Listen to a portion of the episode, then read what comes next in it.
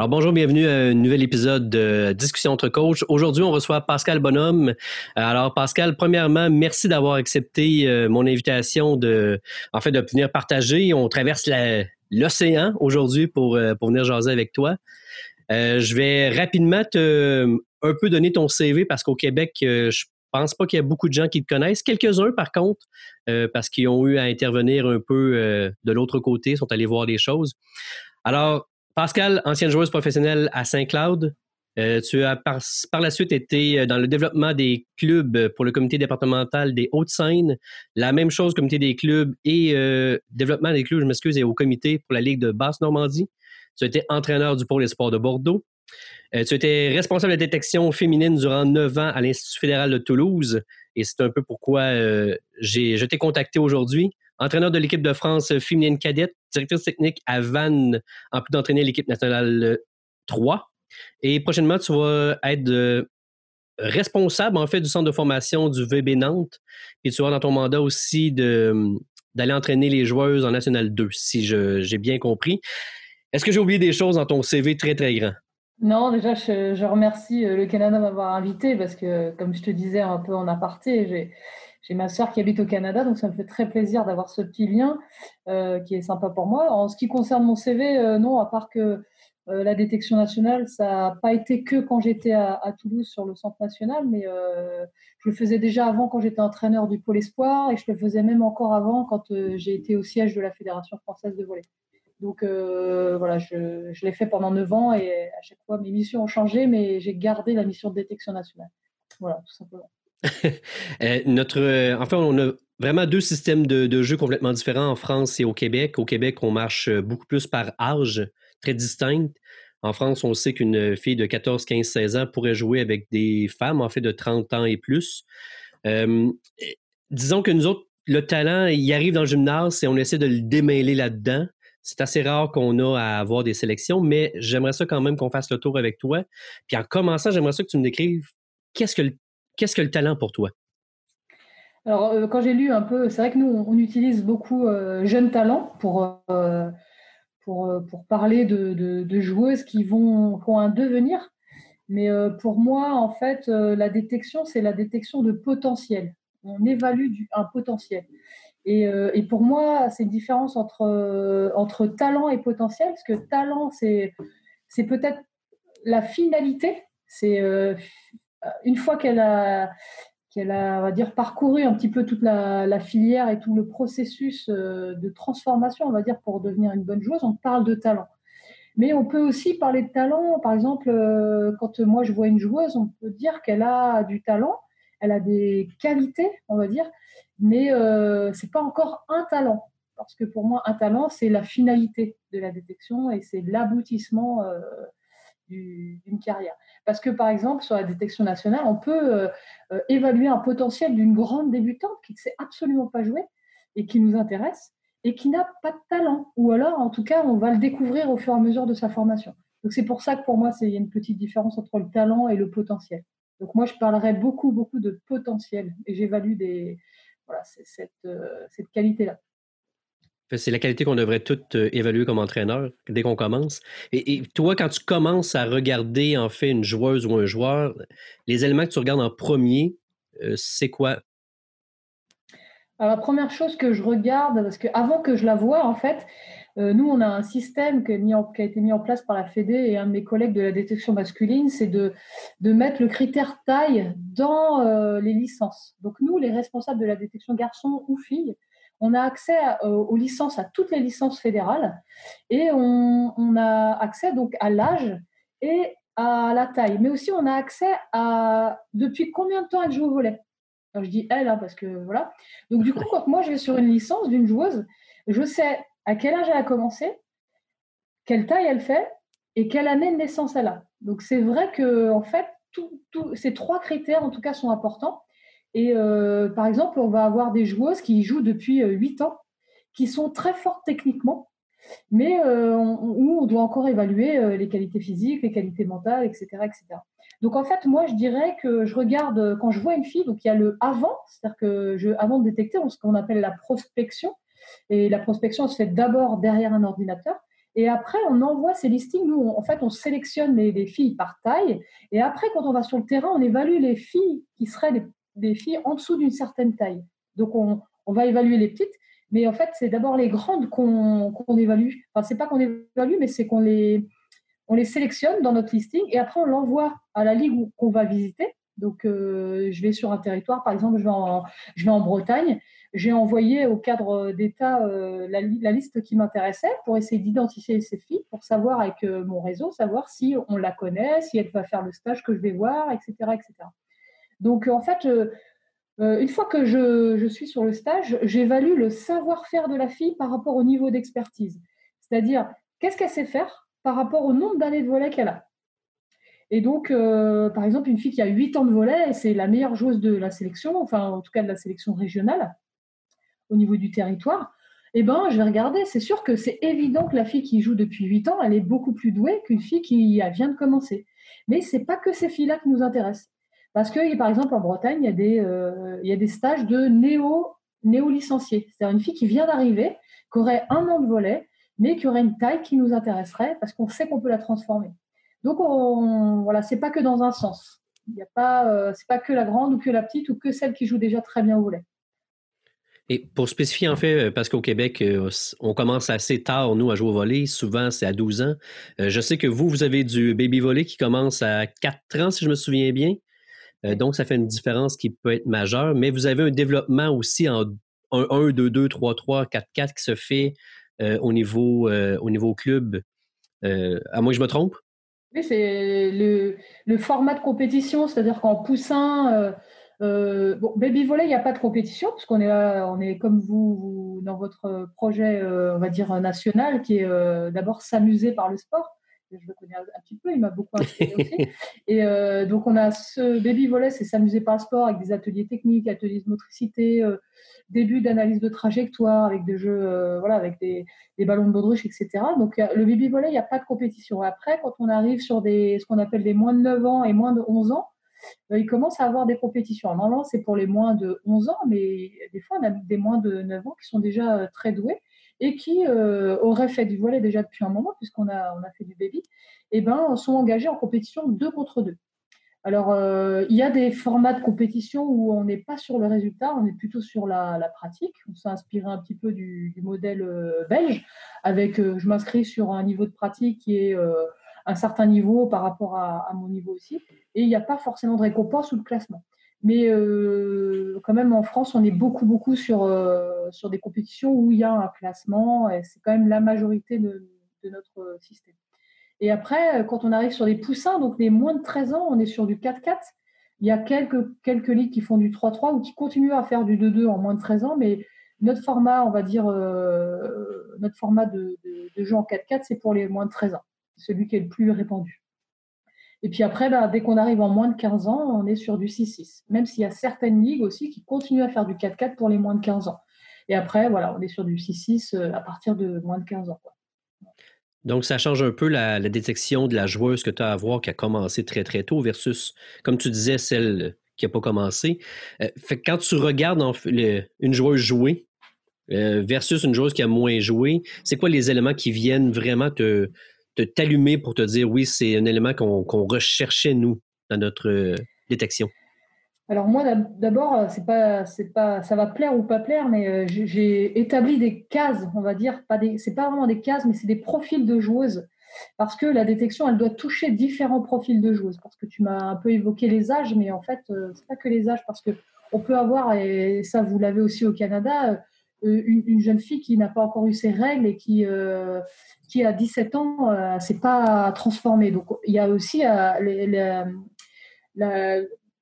le, secteur un peu euh, développement euh, physiologique qui est important.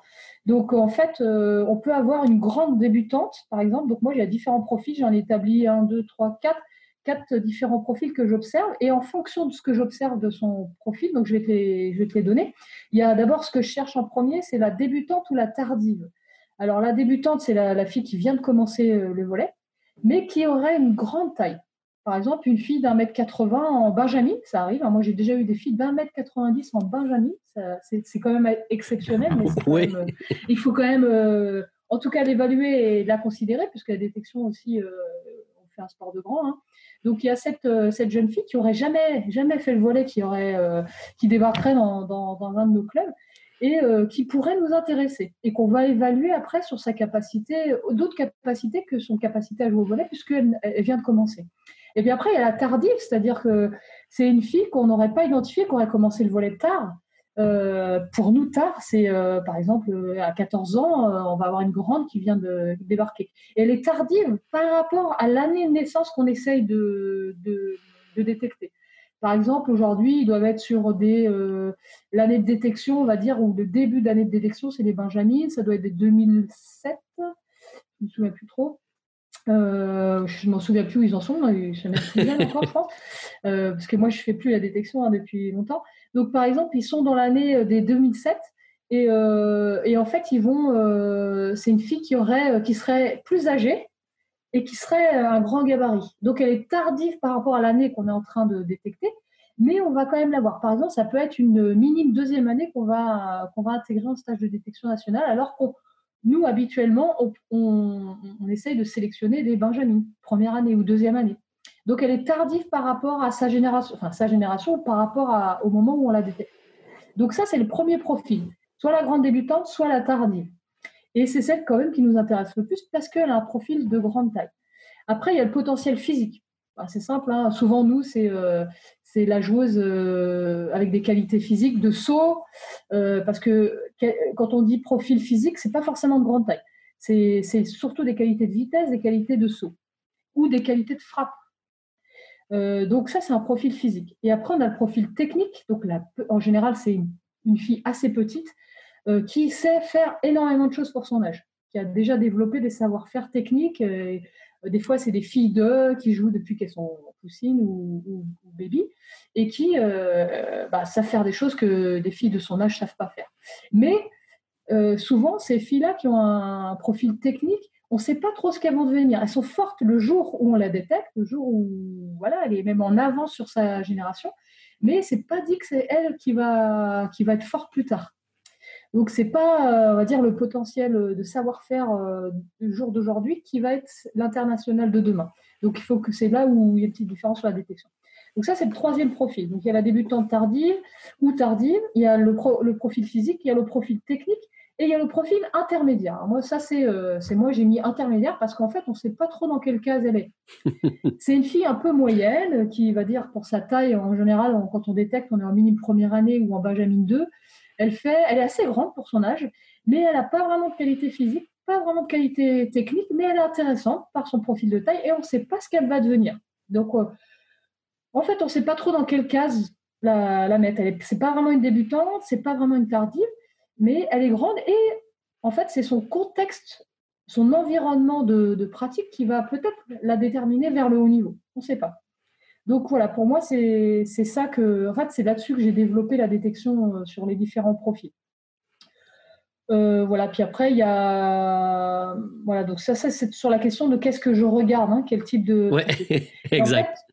Et en fait, en fonction de son profil, si c'est un profil physique, par exemple, je sais que mon, axe de travail ne va pas être le même que pour un profil débutant.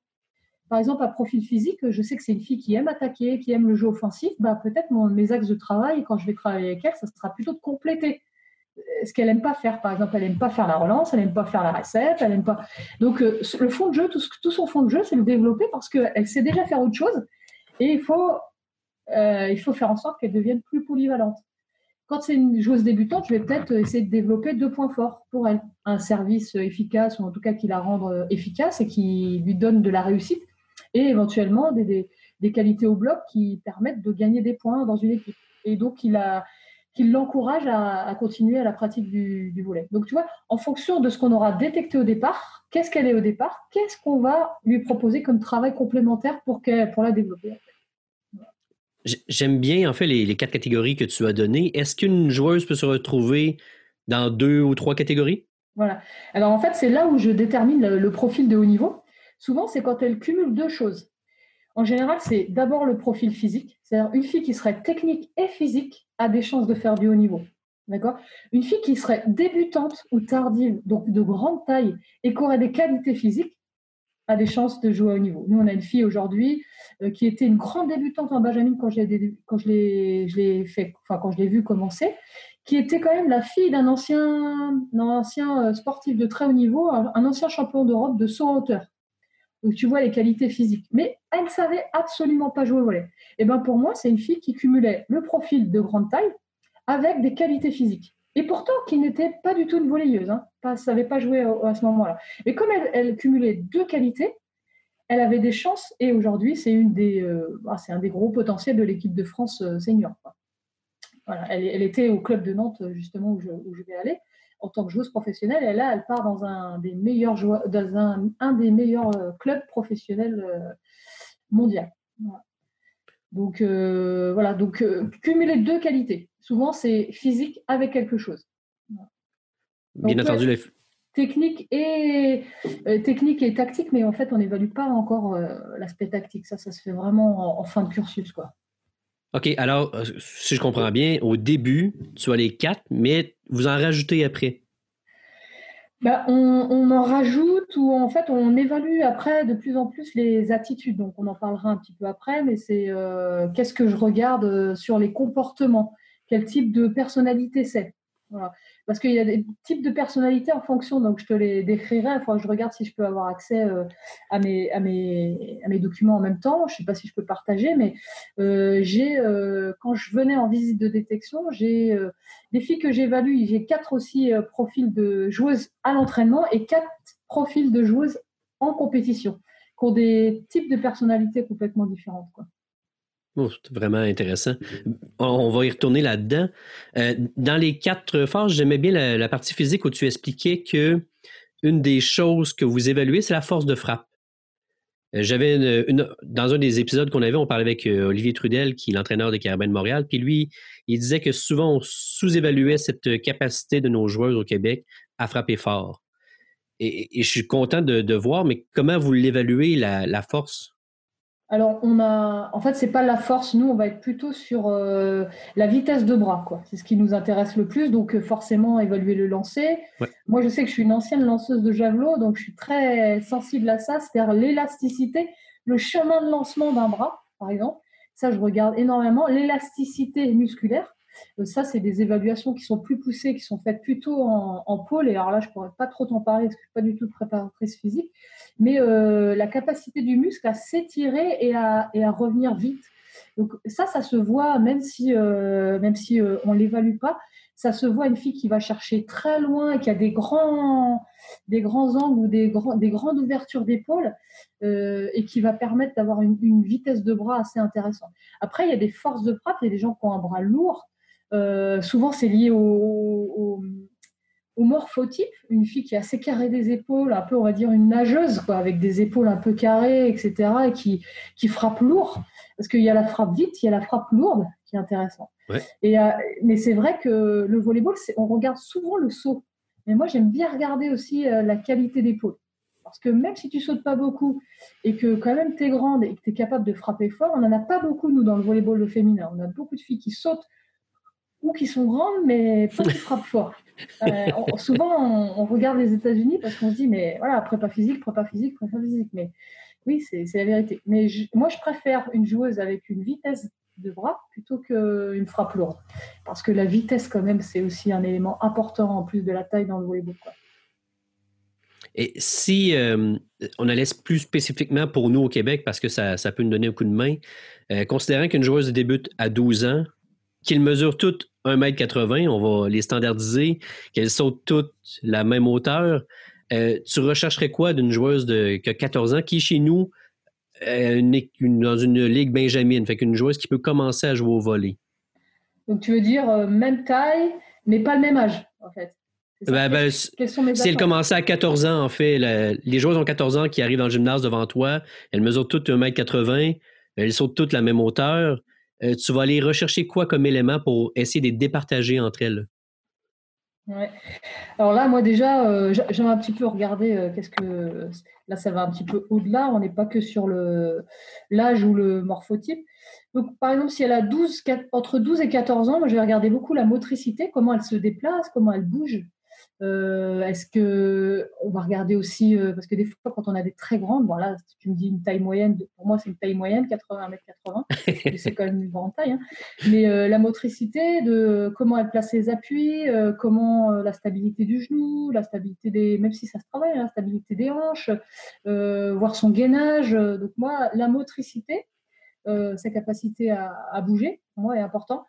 Euh, j'aime bien regarder aussi son goût pour le sport et son goût pour l'effort. Donc pour moi, c'est important euh, parce que souvent, euh, quand tu les vois en match, si tu fais que la détection en match, peut-être ta vision un peu faussée. Quand si tu regardes que l'entraînement, c'est-à-dire que moi je vais sur des stages de sélection où je vois que l'entraînement et que je les vois pas en match, ma vision peut être faussée aussi. Parce qu'on peut avoir des joueuses d'entraînement, mais, pas, mais qui ne sont pas efficaces en match. Et on peut avoir des joueuses de match qui sont pas du tout des grosses travailleuses. Et on sait que le haut niveau, c'est du travail. Alors, il peut y avoir des gens doués qui peuvent être doués, mais il n'y en a quand même pas une grande majorité. Il y a peut-être, allez, on va dire, à 5 ou 10% qui réussissent à haut niveau sans travailler, ce qui est quand même euh, peu. Donc, pour moi, euh, c'est important de regarder euh, comment elles sont à l'entraînement, comment elles sont en, match. Donc, pour dire, par rapport toujours à tes catégories d'âge, là, 12 ans, 14 ans, on va dire, c'est, pour moi, c'est difficile de de dire à 12 ans c'est ça, à 14 ans c'est ça, puisqu'il y a toujours ce problème de, voilà, de, de physiologie, comment elles sont matures, est-ce qu'elles sont grandes, est-ce qu'elles ont fini leur, euh, leur croissance, est-ce qu'elles n'ont pas fini leur croissance, tout ça c'est un peu difficile à évaluer entre 12 et 14 ans, parce que c'est quand même très différent à cet âge-là. Euh, donc la motricité, le goût, le, goût pour le sport et le goût pour l'effort.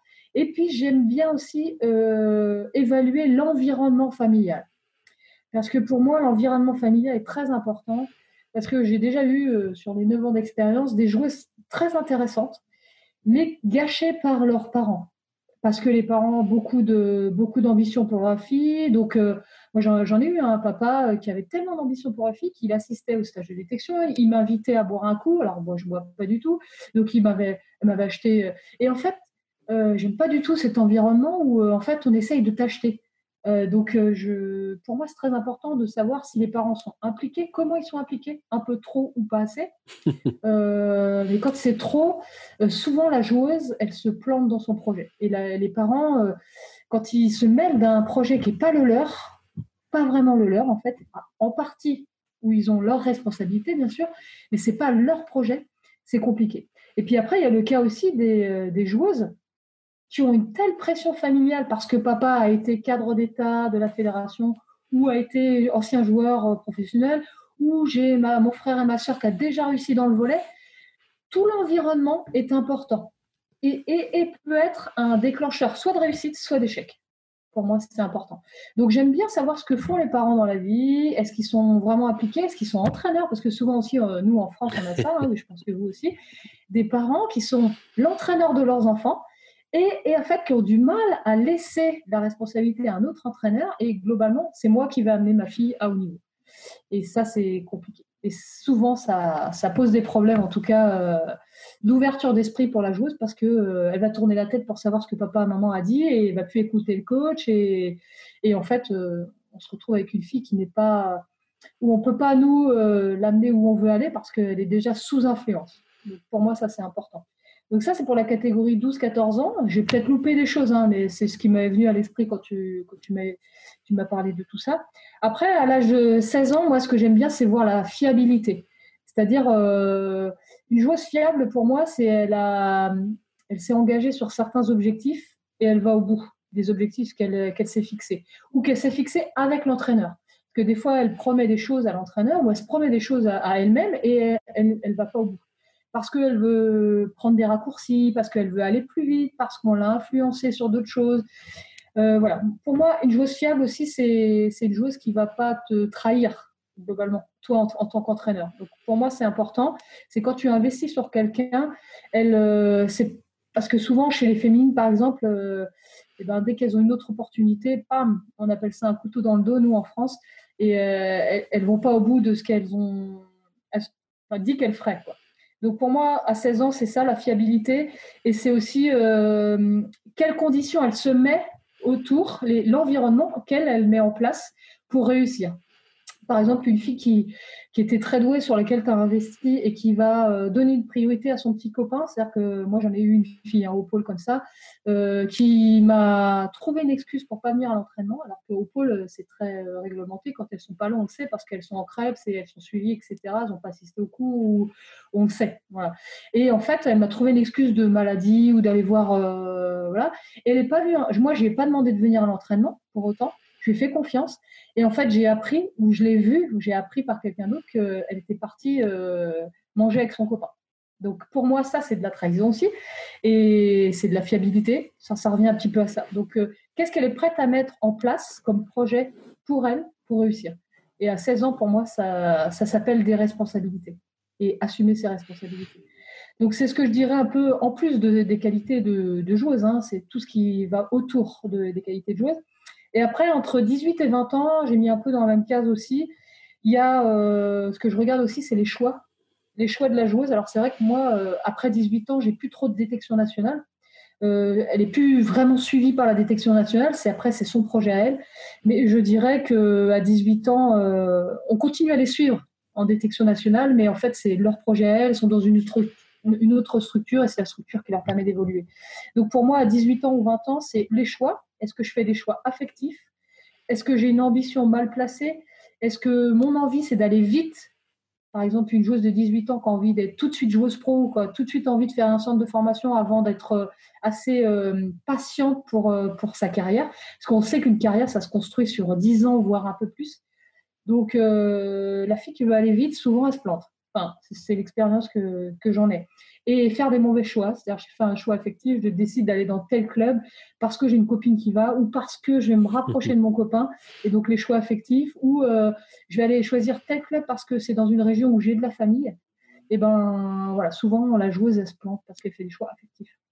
Et après, il y a le projet de vie. Euh, quel choix elle fait? Est-ce qu'elle respecte son triple projet? On appelle ça triple projet, c'est un projet, projet de vie, c'est-à-dire que j'ai une qualité de vie qui me permet de me sentir bien dans ma tête, le bien-être, ce qu'on appelle le bien-être. Il y a le projet professionnel et le projet d'études.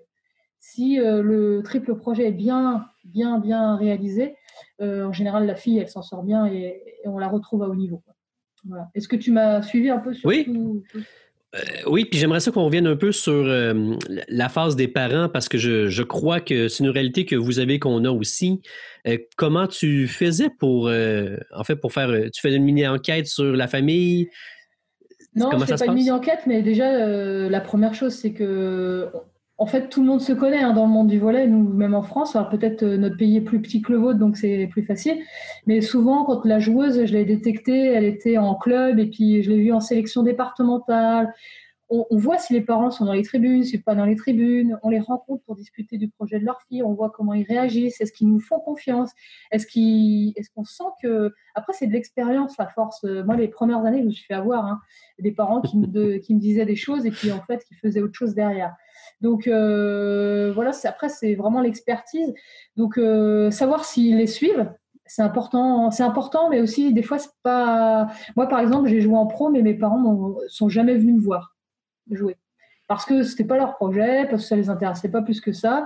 Et en fait, je me suis construit aussi un caractère parfois, parfois parce que j'avais envie qu'ils soient fiers de moi. J'ai envie qu'ils les obliger à venir me voir. Une fois, quand j'ai été joueuse pro, ils sont venus me voir, euh, pas pour me faire plaisir, parce qu'ils ont vu que c'était vraiment quelque chose qui était abouti. C'est un projet qui était abouti. Du coup, euh, du coup, je construis mon caractère pour prouver à mes parents que je faisais un truc qui me plaisait et que où je voulais qu'ils soient fiers de moi. Donc, cette importance aussi de, parents qui ne suivent pas, des fois, est, importante. Mais il y a aussi à l'inverse, des parents qui ne suivent pas du tout, fait que peut-être la joueuse va abandonner son projet de, haut niveau. Donc ça, on ne peut pas savoir. Par contre, ce qui est sûr, c'est que les, jeunes potentiels qui sont euh, trop entourés, ou les parents pensent qu'ils feront mieux que la filière, ça peut être dangereux. Et en tout cas, tous les exemples que j'ai, n'ont euh, pas été euh, super, super positifs. Les seuls qui ont réussi, c'est des gens, des parents qui se sont pas mêlés, mais qui ont une certaine euh, culture volet, qui ont fait du haut niveau. Et nous, on sait qu'en France, tous nos internationaux, on va dire 80%, sont issus de, la famille volet. Quoi. Donc on sait que ça peut réussir aussi. C'est souvent des, joueuses de, des joueuses de, des fils de ou des filles de, souvent qui réussissent à très haut niveau, parce qu'il y a cette culture aussi qui fait qu'elles abandonnent pas en cours de route. Donc, je j'ai pas d'évaluation, c'est vraiment mon ressenti. Hein. Mais pour moi, c'est important de savoir comment elles sont entourées, trop, pas assez. Mais c'est pas un critère de sélection, par contre. OK. Est-ce que ça devenait un critère pour peut-être rapidement dire à la joueuse, ben, je crois que c'est pas ta place euh, ici, étant donné que? Par rapport, tu veux dire, à l'environnement familial? Oui. Non, en fait, euh, moi, euh, c'est juste une impression que je me, donne et c'est une alerte de savoir comment elle est entourée, trop, pas assez, etc.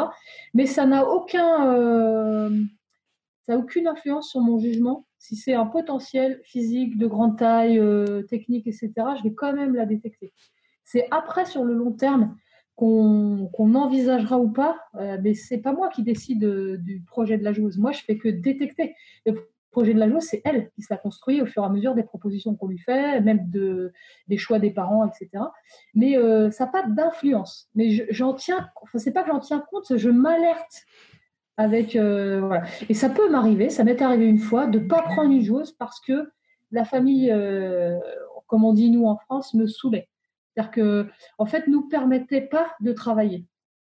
Donc, à un moment, ça te bouffe tellement d'énergie, c'est pas normal, hein, mais ça te bouffe tellement d'énergie qu'en fait, tu préfères investir sur quelqu'un d'autre. Ce qui est tout à fait normal, hein, c'est l'énergie qu'on dépense comme entraîneur. Surtout que du temps, on n'en a pas, pas tant que ça. Donc, euh, et donc, la fille, peut-être on la retrouve dans le système, hein, et peut-être on la retrouve jamais. mais mais euh, des fois, on, se prive de certaines personnes parce qu'un euh, environnement trop étouffant. C'est en fait c'est une des choses que j'aime beaucoup quand tu parles euh, tu parles beaucoup de projets de joueuses que c'est elle qui va placer son projet et comment elle va évoluer là-dedans. Euh, c'est une chose que vous parlez beaucoup en France parce que j'ai euh, quelques amis encore que je parle régulièrement. c'est peut-être quelque chose qui nous manque au Québec. On, met souvent l'entraîneur dans le projet principal versus l'athlète qui a un grand chemin à faire là-dedans. Euh, je pense que c'est quelque chose qu'on devrait mettre, euh, en fait, pour nous au Québec, en considération euh, plus rapidement. Je sais que nous, moi j'ai été prof EPS, donc j'ai été dans l'enseignement. Et en fait, dans l'enseignement, c'est un truc que j'avais appris, c'est que en fait, l'élève est au cœur de son apprentissage. C'est lui qui est acteur, qui est acteur de son apprentissage. Et en fait, nous, on est des aides, des béquilles, on va dire, et qu'elles soient courtes, longues, etc., qui nous suivent longtemps ou pas. Mais moi, je sais que j'ai vécu aussi en termes de détection où les choix des joueuses étaient liés à ce que l'entraîneur du club décidait pour elles. Quoi. Et euh, ça, c'est forcément. Alors, je ne vais pas être aussi euh, directive, mais euh, ça peut être vraiment directement droit dans le mur. Comme on dit, nous, c'est que droit dans le mur, c'est que tu te plantes. C'est-à-dire que ce n'est pas quelqu'un qui doit décider pour toi de ton projet. Euh, moi, je l'ai vécu, hein, un entraîneur qui m'a dit reste au club, reste au club, t'inquiète, je t'enverrai là, je t'enverrai là. Puis j'ai attendu, j'ai attendu jusqu'à ce qu'en fait il quitte le club et là, moi, je me suis retrouvée sans projet, quoi. Donc, on peut pas être dépendant de, quelqu'un. Il faut que l'entraîneur pense que c'est une aide et que y a, on a, moi, j'ai beaucoup lutté contre ça aussi, où les, les, entraîneurs pensent que la joueuse leur appartient. À partir du moment où elle est licenciée dans leur club, la joueuse leur appartient. Et ça, c'est c'est terrible. C'est terrible et c'est terrible pour la détection aussi parce qu'on a du mal du coup à, faire évoluer quelqu'un qui, est autant enchaîné, on va dire, à, son club. Il y a des gens hein, qui sont passés à côté, on en parlera après, mais qui sont passés à côté à cause de ça, à, être trop, penser trop devoir au club. Oui, c'est le club est la, on va dire la source de formation et on leur doit quelque chose parce qu'elle nous a aidé à nous former. Mais on est, on est libre, on est libre. Donc euh, voilà, un licencié n'est pas attaché ni à un entraîneur ni à un club. On espère qu'il reste le plus longtemps possible, mais c'est à nous de créer les conditions pour qu'il reste cet athlète. C'est un peu la différence. C'est vous qui vous posez la question pourquoi l'athlète n'est pas resté si jamais elle quitte? Mais je te, rassure, hein, il y, a, des, cas où euh, on n'y arrive pas, hein, où il y a, y a des tels liens entre l'athlète et l'entraîneur qu'on n'y arrive pas. Et l'idée, c'est pas non plus de quitter tout le temps. Euh, de partir parce que la détection, c'est cette image-là qu'elle reflète. C'est globalement quand j'entrais, quand j'entrais dans une salle, on me dit alors tu viens de faire ton marché, tu vois ce que ça veut dire? Tu viens faire ton marché, tu viens de servir. Et ça, ça a des connotations assez négatives. Non, je viens aider le volleyball français à, devenir plus fort. C'est tout ce que je faisais. Et même si c'est dur pour certains entraîneurs, mais j'ai été aussi entraîneur de club et c'est dur de voir partir un athlète que tu as formé. C'est dur.